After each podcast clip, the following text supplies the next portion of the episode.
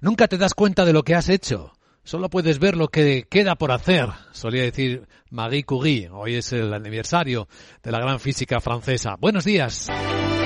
Lunes, séptimo día del mes de noviembre, nuestra mirada se dirige a Egipto, donde se celebra la COP27, la cumbre climática, que va a transcurrir entre la desesperanza, por lo que ya es evidente el incumplimiento del Acuerdo de París, para intentar que las temperaturas del planeta no subieran más de un 1,5% en la década. Pero hay un rayo de esperanza y es que por primera vez parece que hay cierta complicidad por empezar a hablar, no todavía tomar decisiones, sobre los daños y reparación que produce, eh, que necesita el efecto del cambio climático, daños y reparación de los países más pobres. Como dice Simon Steele, el secretario ejecutivo de Cambio Climático de Naciones Unidas, what I would encourage and what I would hope is that parties continue in that spirit of um, se trata de un tema difícil, dice, eh, que ha estado flotando durante más de 30 años, así que el hecho de que esté ahí como un punto sustantivo del orden del día Creo que es un buen augurio, dice Steele.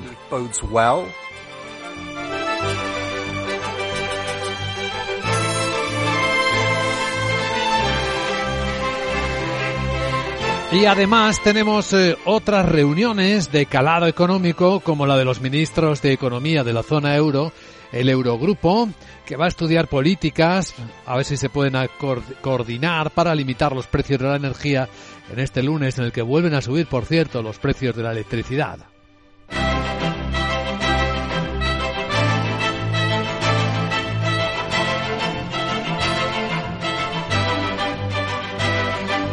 La noticia económica viene de China. Los datos han decepcionado soberanamente. Su balanza comercial muestra la primera caída de las exportaciones y de las importaciones desde mayo del año 2020, cuando estallara la pandemia del COVID-19. Tenemos caída de las exportaciones chinas de tres décimas y de las importaciones de siete décimas. Así que no solo se muestra cómo el mundo también está desacelerando su demanda de productos chinos, sino cómo la propia segunda economía del mundo no tiene mucha energía interna. Son datos bastante peor de lo esperado, se esperaban de hecho crecimientos. Aún así, la escena interna de la bolsa china es positiva este lunes. Continúan los rebotes en la bolsa de Hong Kong. Los inversores no terminan de creerse que el país pueda aguantar con esa restrictiva política COVID-0 que mantiene cerrados un buen montón de sectores en cuanto hay solo un caso de contagio. Y está ocurriendo eh, especialmente en empresas tecnológicas. Fíjense que Apple se ha visto obligado a reconocer retrasos en la producción de su iPhone precisamente por los cierres en China.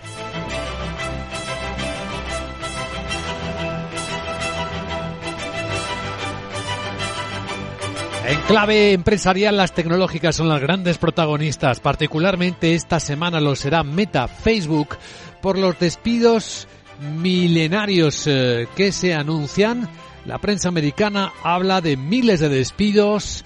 En la empresa de Mark Zuckerberg no serán, se supone, de tanto alcance como los de Twitter, como el mitad de la plantilla de Twitter pero sí de miles de personas. No perdamos de vista, como adelantamos en Capital Radio, que Meta emplea a más de 79.000, 89.000 personas, 90.000 trabajadores cerca en todo el mundo.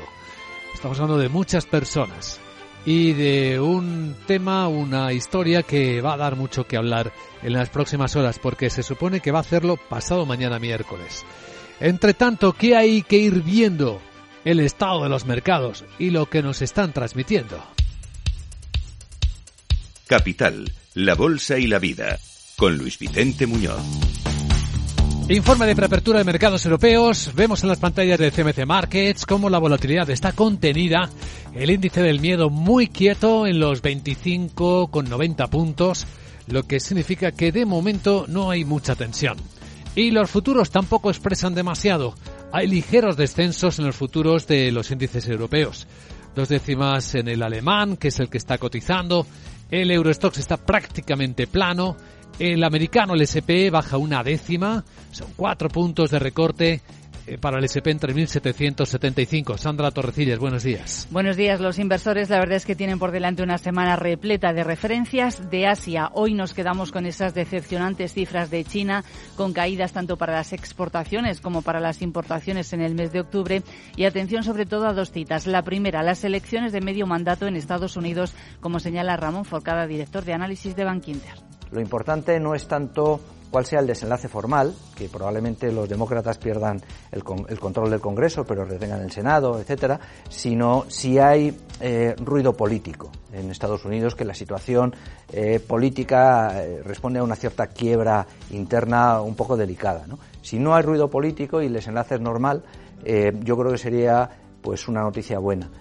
Y la segunda, el dato de inflación en Estados Unidos del mes de octubre, que va a llegar el jueves. La tasa general podría bajar desde el 8,2 hasta el 8,1% y la subyacente podría mantenerse en el 6,6 o incluso algunos analistas apuntan a que podría bajar ligeramente. Si se confirman esos datos, serían positivos para el mercado y cualquier sorpresa alcista podría eh, poner a prueba las esperanzas de una moderación en las subidas de los tipos de interés por parte de la Reserva Federal.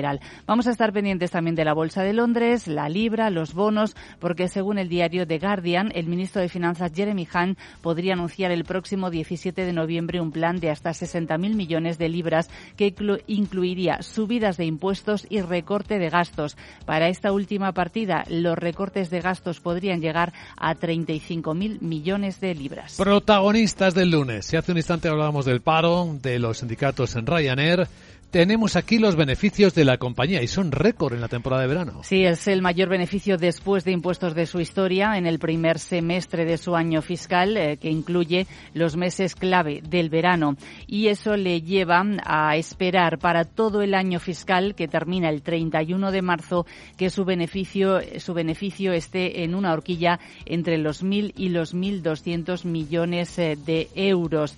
Además, eh, Ryanair aumenta su previsión de pasajeros para todo el año fiscal hasta 168 millones. La anterior estimación era de 166,5 y la cifra que da ahora supera significativamente su anterior récord anual que estaba en 149 millones de pasajeros y que se alcanzó antes de la pandemia. Rectifico, no es Ryanair en el que había paros, es Vueling.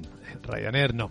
Eh, tenemos enfrentamiento abierto entre el Banco Central Europeo y el Banco Italiano Unicredit. El choque viene por los planes de la entidad de devolver dinero a los accionistas en efectivo y por la presencia del Banco Italiano en Rusia. Según Financial Times, el Banco Central se ha opuesto al compromiso de Unicredit de distribuir 16.000 millones de euros a los accionistas eh, para 2024. Alega que la medida es contraria a las directrices oficiales de que los bancos no deben fijar sus políticas de dividendos en términos de cantidades absolutas.